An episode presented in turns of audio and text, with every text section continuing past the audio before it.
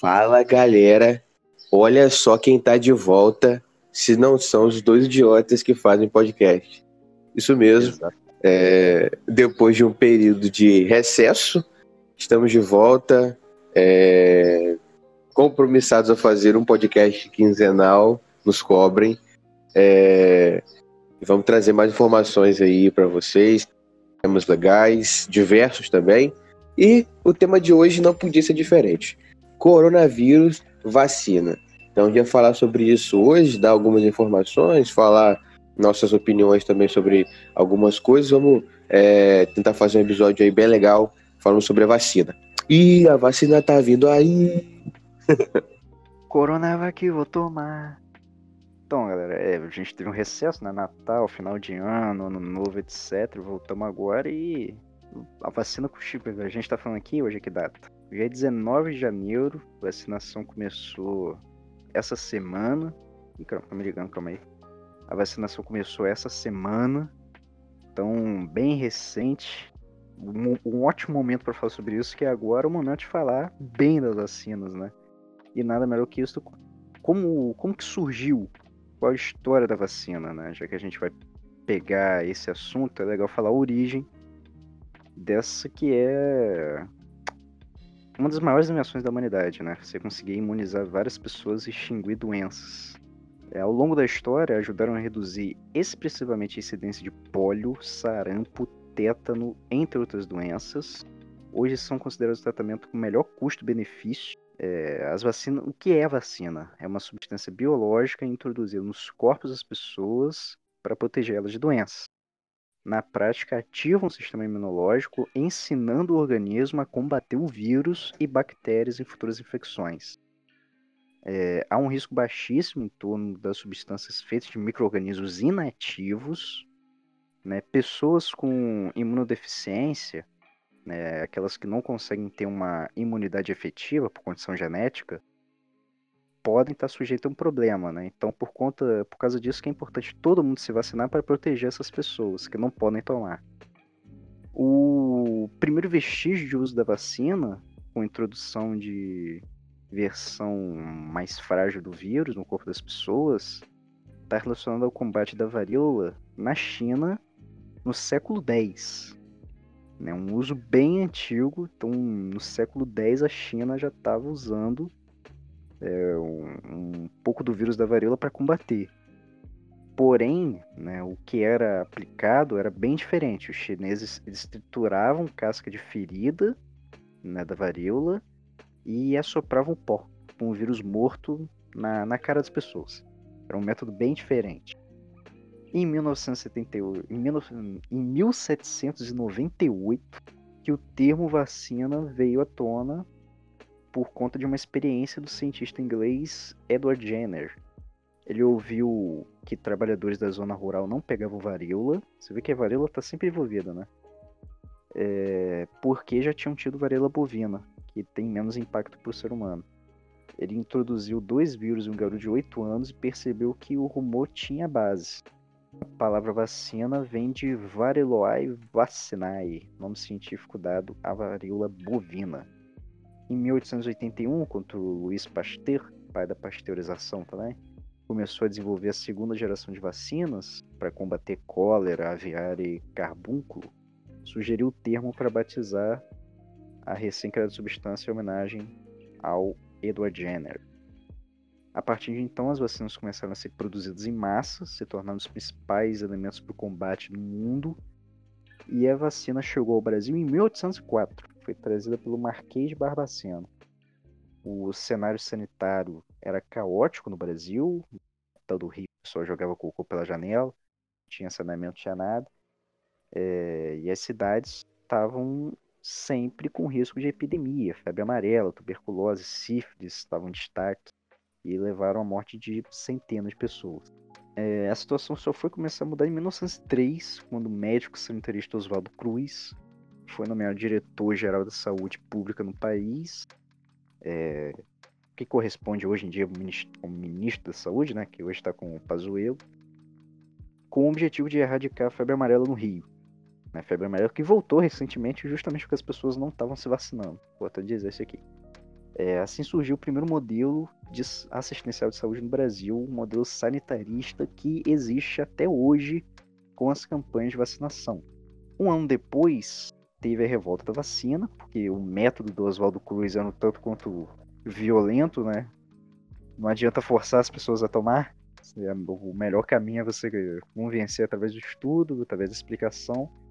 E aí, com aquela forçação, houve a revolta. Mas depois dessa revolta da vacina, com a divulgação, com isso, com aquilo, teve êxito das campanhas de vacinação. Que, de forma que a varíola tivesse o último caso, um último caso no Brasil em 1971 e no mundo em 1977. Em 1973, o Programa Nacional de Imunização foi feito, mas não tinha continuidade e cobriu uma região muito pequena. Já em 1975 foi institucionalizado o PNI, Plano Nacional de Imunização, que passou a coordenar as atividades de imunização desenvolvidas rotineiramente em todo o Brasil. Hoje em dia, atualmente, o PNI atua com um calendário básico de vacinação que corresponde ao conjunto de vacinas de interesse prioritário à saúde pública do, do país, que é constituído por 19 vacinas que você toma ao longo da vida é, o Projeto Nacional de Imunização com o SUS favoreceu a redução de desigualdade no Brasil, uma vez que permitiu o acesso de todas as pessoas à vacina, o que é extremamente importante. Obteve o resultado da redução de doenças que impactaram a vida de milhões de brasileiros, em particular os mais vulneráveis. E hoje em dia, a meningite, por exemplo, a vacinação é para manter a extinção da doença. Então, esses foram parâmetros do histórico da vacina no mundo e no Brasil, né? E extremamente ressaltar isso, principalmente porque agora a gente tem uma vacina para uma doença específica que é a Covid-19, que Arthur vai falar um pouquinho mais aí do movimento anti-vacina, etc. Bom, como o Aron estava falando sobre a história das vacinas e tudo mais, eu acho interessante também a gente ver sobre o que é vacina de fato, como elas são produzidas e também é, frisar a parte mais importante, né, que são as vacinas agora para o coronavírus que a gente está vivenciando. Bom, existem quatro tipos de vacinas bem famosos, né, que são a vacina de vírus, né, que é onde você utiliza um vírus enfraquecido ou inativado para que você possa criar anticorpos. A gente tem as vacinas dos vetores virais, onde eles utilizam um vírus como sarampo, enfim, é, que é geneticamente modificado para produzir proteínas, né, é, para combater o vírus. A gente tem as vacinas de ácido nucleico, que é inserida nas células humanas, produzindo uma cópia de algumas proteínas do vírus. E a gente tem a vacina à base de proteína, né? Nesse tipo de vacina, as proteínas são injetadas diretamente no corpo, é, assim produzindo uma estrutura para que possa, para que o corpo crie as proteínas contra o vírus. E bom, e essas vacinas são também, esses tipos de vacinas são também o, uh, os tipos que foram usados para a formação das vacinas uh, do coronavírus. Então, a gente tem aqui as vacinas né, no Brasil em si, a gente tem o Butantan e a Fiocruz, né? Onde o Instituto Butantan mediu uma eficácia global da Coronavac, né, que é a empresa da Sinovac, em 50%. É, é importante ressaltar também que isso não significa que a vacina não funciona na metade dos casos, mas sim que a resposta imunológica à vacina é mais fraca. Ainda assim, é uma resposta que reduz em 50% a chance de contrair a doença. Então, assim, mesmo quando a doença acaba se desenvolvendo, a resposta torna a doença mais leve também. E existe também a da Fiocruz, a AstraZeneca, e a vacina AstraZeneca, né, tem eficácia de 70% é, para proteger ele contra o coronavírus, é um perfil ali de segurança. E a gente tem, no Brasil, nesse momento, a gente tem essas duas vacinas é, sendo é, as mais cotadas. A gente tem a Coronavac já sendo aplicada, né? É, já iniciou-se o processo de, de, aplicação de vacinas e a gente teve um impasse com a vacina da Fiocruz, é, porque na terça-feira de 19, é, no caso hoje, ontem no caso, né, é, a gente está gravando no dia 20, é, a Fundação enviou um ofício ao Ministério Público informando que a entrega da vacina de Oxford contra o coronavírus vai ter que atrasar de fevereiro né, para março. É, e segundo a Fiocruz, o motivo desse atraso na produção da vacina é por não ter recebido um dos insumos né, para fabricação. E, e, esse insumo, um ingrediente farmacêutico, é, ele vem da China. E ainda não tem data para chegar. Então, assim, a Fiocruz divulgou essa nota. A expectativa da Fiocruz é entregar 100 milhões de doses até julho e mais 110 milhões até o fim do ano. Porém, se a gente não conseguir esses insumos para a produção da vacina aqui no Brasil, a gente vai ter alguns problemas, né? Ainda mais com essas é, guerras diplomáticas que o Brasil tem travado com a China, né? Então, agora é mais do que a gente precisa, né? Informação quente que eu trago aqui é que agora há pouco o Rodrigo Maia teve uma reunião com o embaixador chinês aqui no Brasil. O Rodrigo Maia, o presidente da Câmara dos Deputados, ele se reuniu com o embaixador chinês e disse que foi uma reunião boa. Vamos ver o que, que vai ser aí, se consegue normalizar a relação entre Brasil e China para conseguir esses insumos para vacina. Sim, sim. E uma, uma coisa também que a gente, né, é, precisa até, as pessoas perguntam, né? Ah, por que então que a vacina é, veio tão rápido, né? É, se eficácia e essas coisas, né? Acho que a gente mais exatamente tem que entender que não existe um tempo pré-determinado para desenvolver uma vacina. A duração do processo depende de muitas variantes. É, além do sucesso das pesquisas pré-clínicas, a gente tem também é, o laboratório de voluntários, e tem todo um processo para que a vacina seja como ela é. É, então, assim, estima-se que entre 7 e 10% das que começam a ser elaboradas chegam a ser aprovadas e distribuídas. Então, assim, você pega o coronavírus em si, então, assim, estima-se que para você chegar a uma eficácia ali da vacina, de 7 a 10% são que chegam para ser aprovadas. Então, olha quantas vezes ele deve ter testado as, as vacinas, né?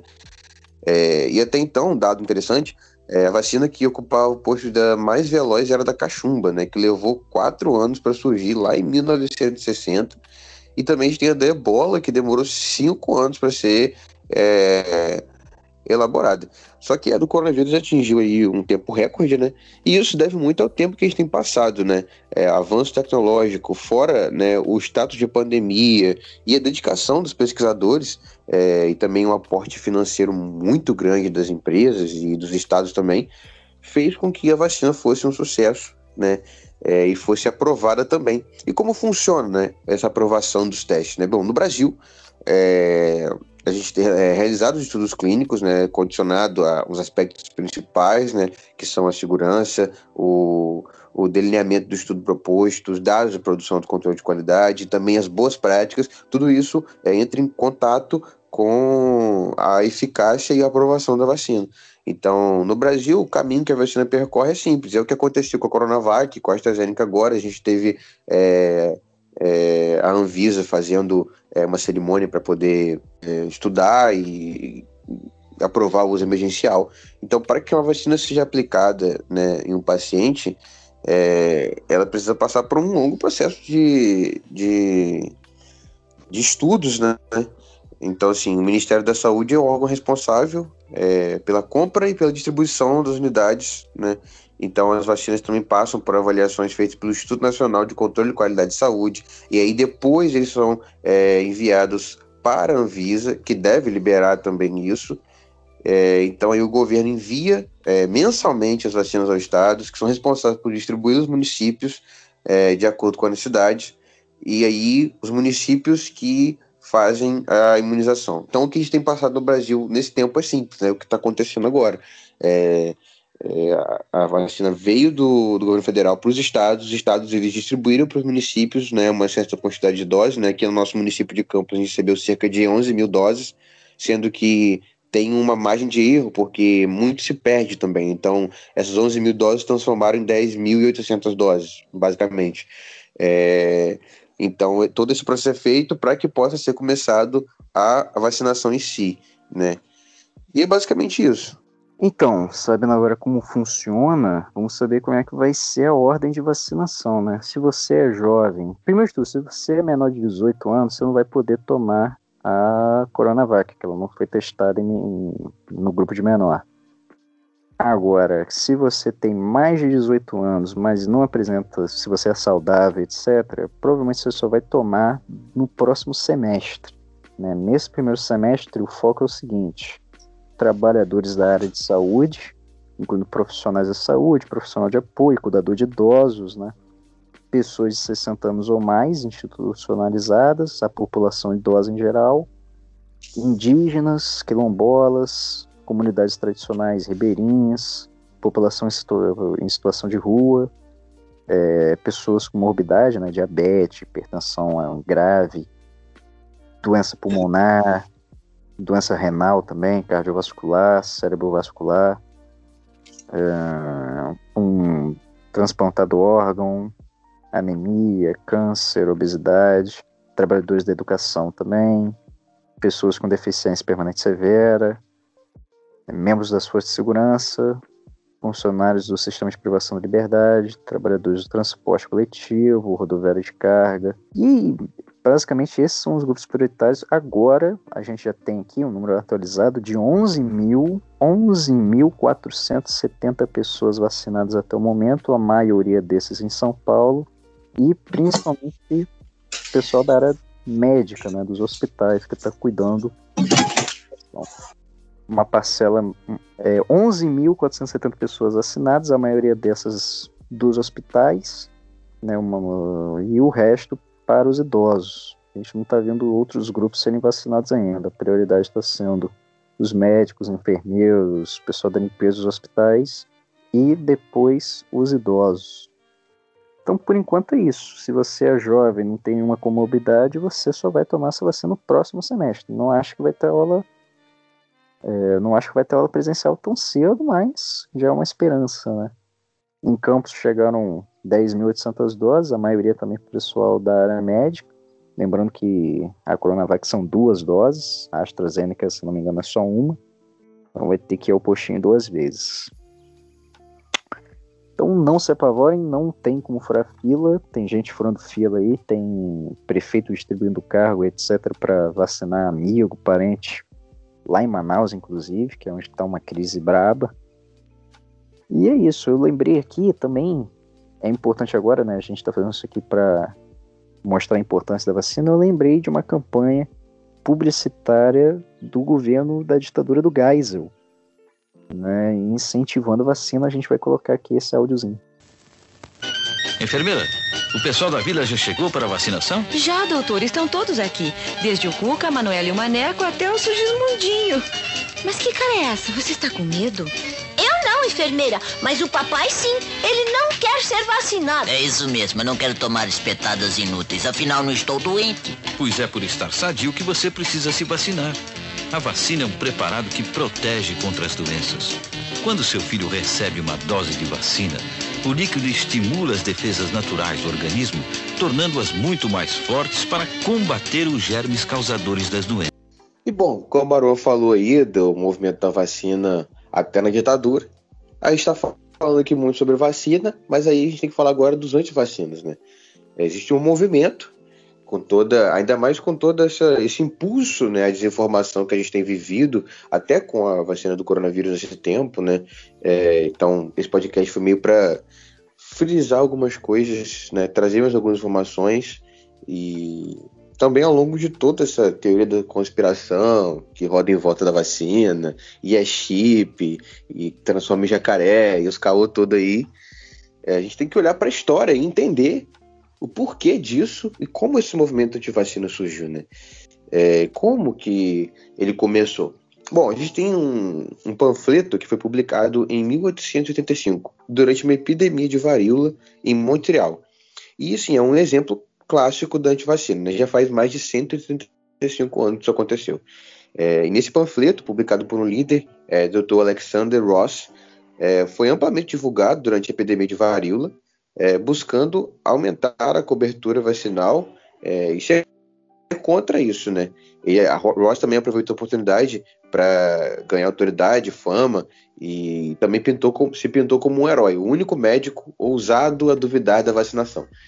É, então, assim, a gente pode perceber que não é de agora que esses problemas é, estão aqui. Esse panfleto e essa campanha né, anti-vacina do Ross é, serviu como uma ilustração das estratégias usadas pelas antivacinas, que até hoje eles utilizam os mesmos argumentos. E eles não mudaram, né? Esses argumentos. A gente tem é, é, é, alguns deles. É, eu só queria frisar aqui que nem todo médico é inteligente, gente. A gente tem essa ilusão de que todo médico é uma pessoa extremamente inteligente, interessada no negócio, mas existe uma coisa chamada médico burro. Existe essa categoria, né? Ele tem que abrir o olho, entendeu? É só essa observação. Então, assim, uma das coisas, né, que os argumentos utilizados era que é, a varíola era apenas uma ameaça menor para a população. E isso ele falava enquanto a taxa de mortalidade por varíola naquela época estava entre 30% e 40%. E também lamentou o pânico sem sentido causado por funcionários da saúde e médicos sobre a epidemia, a gente consegue lembrar de algumas coisas que a gente tem vivido é, ultimamente, né? Então, assim, a minimização da ameaça também era uma tática é, utilizada, muito do que a gente vê hoje, né? É, então, assim, Não, calma, calma também. O Luciano Wang, que começou a, falando que ia morrer uns 5 mil por aí, estava no hospital ontem. Ele, a esposa e a mãe, por conta do é. Covid. No hospital temático, uma coisa horrorosa, mas estava lá sentiu a gravidade da situação. Vamos ver como é que ele vai sair do hospital para continuar com mesmo discurso. É, então, complicado. Então, assim, mais outros dos argumentos é que eles alegam que a vacina causa doenças. É ineficaz, etc e tal. Né, que é o que a gente tem vivido também agora, né? Muitos falando que a vacina é, causa reações e que você vai ficar doente e que ela não é, não é eficaz, né? Eu vi gente comemorando a, a eficácia de 50% da Coronavac, falando que é horrível. Enfim, coisas que a gente já. É, coisas que aconteciam lá então, e acontecem de novo. É, outros argumentos também é declarar que a vacinação é parte de uma conspiração maior, aí entram os globalistas, né? É, tem até uma foto, a gente pode deixar no, no Twitter, né, do, do Ross, né, desse panfleto, é, onde ele falava sobre o papel da imprensa, da imprensa, e da classe médica em alimentar o medo da, de infecções e da doença. É, e além disso, criticando as medidas de saúde pública. Né? Naquela época, eles tinham algumas medidas ali, é, e ele sempre é, batia muito nisso. Também é, usa autoridades alternativas que legitimam o seu argumento, é, então, assim, é, ele apelava para as autoridades que ajudassem a legitimizar o argumento antivacina. É, ele, ele foi até as autoridades né, do, do, momento para poder falar sobre isso e conseguiu apoio de alguns extremistas. Então, assim, são alguns argumentos que foram presentes na, na, no movimento antivacina há 135 anos atrás e voltam hoje a ser presentes com o combate à pandemia. E isso só traz desinformação, isso só traz alienação, e isso não leva ninguém a lugar nenhum. Então, isso. mais isso. do que um discurso anti-vacina, a gente precisa de um discurso vacina, a gente precisa de um discurso que vá é, de frente com a, com a ciência, né? É, tratando de assuntos de uma maneira como ela é, não como a gente gostaria que ela fosse. Não, hoje em dia a gente está descobrindo como a, a, população em geral está vendo como a vacina funciona, está tendo uma divulgação científica. E o negócio dos antivacinas voltarem é tudo culpa do Mark Zuckerberg. Né? Quando ele cria uma, uma rede social lá para pegar mulher, ele não sabia que ia virar isso, né? A, internet foi criada como, como um meio de transmissão científica, mas o que ela, o que ela virou é, 30 anos depois da criação foi algo bizarro, né? A internet depende de quem usa e a é. gente vê o maior dano de fake news, de conspiração agora. Acho que 2020, 2021 tá mostrando o que que fake news, falta de legitimidade científica, etc, causa na sociedade. Sim. E aquela parada, né? A gente. Existem coisas que são senso comum na sociedade, né? Que a gente não precisaria estar discutindo. Tipo, vacina é bom, a terra não é plana, aquelas é. coisas. Então, assim, hoje em dia, com, é, com toda essa polarização né, entre si nas redes, né, é, tem até um documentário da Netflix muito legal que fala sobre o dilema das redes, né, que esse documentário é magnífico, né, ele vai tratar muito sobre a polarização na internet e o mau uso disso, algoritmos, etc e tal, e como isso influencia o nosso modo de pensar hoje em dia, né, onde a gente fica cada vez mais extremista, querendo defender um lado e não consegue olhar para a situação de uma maneira mais ampla. Hoje em dia parece que as redes sociais disputam para que para ver qual delas te radicaliza mais rápido. É, Exatamente. Isso é ruim, isso causa isso causa problemas sérios na sociedade, como a gente tem vivido agora, e algo que é para ser tão bom como a vacina é tratado como um algo muito minoritário mediante a 200 mil mortes que a gente tem hoje no país. Esse é o problema. É, ontem os Estados Unidos chegou a 400 mil mortes também. E esse é o, o grande problema desse negacionismo. dessa A gente está trazendo uma divulgação científica aqui porque é importante. É, porque as redes sociais elas tu, deixam tudo muito turbulento, né? a internet deixou tudo muito turbulento, você não sabe mais o que é fato, o que é fake.